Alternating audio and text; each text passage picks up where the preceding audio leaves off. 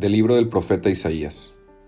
Por amor a Sión no me callaré, y por amor a Jerusalén no me daré reposo, hasta que surja en ella esplendoroso el justo y brille su salvación como una antorcha.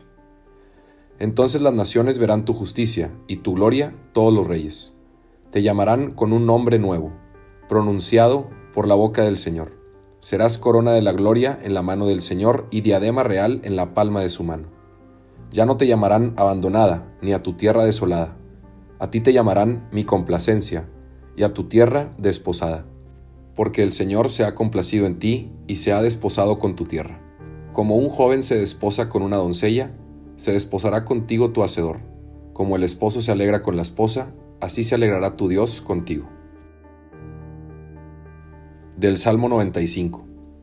Cantemos al Señor un nuevo canto, que le cante al Señor toda la tierra. Cantemos al Señor y bendigámoslo. Proclamemos su amor día tras día, su grandeza anunciemos a los pueblos, de nación en nación sus maravillas. Alaben al Señor, pueblos del orbe, reconozcan su gloria y su poder, y tribútenle honores a su nombre. Caigamos en su templo de rodillas, tiemblen ante el Señor los atrevidos. Reina el Señor, digamos a los pueblos, gobierna a las naciones con justicia de la primera carta del apóstol San Pablo a los Corintios. Hermanos, hay diferentes dones, pero el Espíritu es el mismo. Hay diferentes servicios, pero el Señor es el mismo. Hay diferentes actividades, pero Dios, que hace todo en todos, es el mismo. En cada uno se manifiesta el Espíritu para el bien común. Uno recibe el don de la sabiduría, otro el don de la ciencia.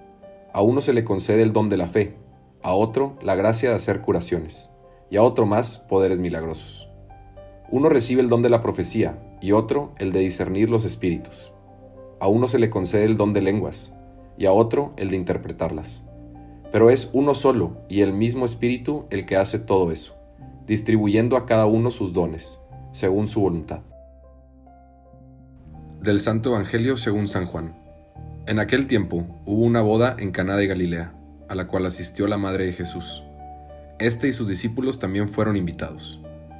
Como llegara a faltar el vino, María le dijo a Jesús, Ya no tienen vino. Jesús le contestó, Mujer, ¿qué podemos hacer tú y yo? Todavía no llega mi hora. Pero ella dijo a los que servían, Hagan lo que él les diga. Había allí seis tinajas de piedra, de unos cien litros cada una, que servían para las purificaciones de los judíos. Jesús dijo a los que servían, Llenen de agua esas tinajas y las llenaron hasta el borde. Entonces les dijo, saquen ahora un poco y llévenselo al encargado de la fiesta. Así lo hicieron, y en cuanto el encargado de la fiesta probó el agua convertida en vino, sin saber su procedencia, porque solo los sirvientes lo sabían, llamó al esposo y le dijo, Todo el mundo sirve primero el mejor vino, y cuando los invitados ya han bebido bastante, se sirven el corriente.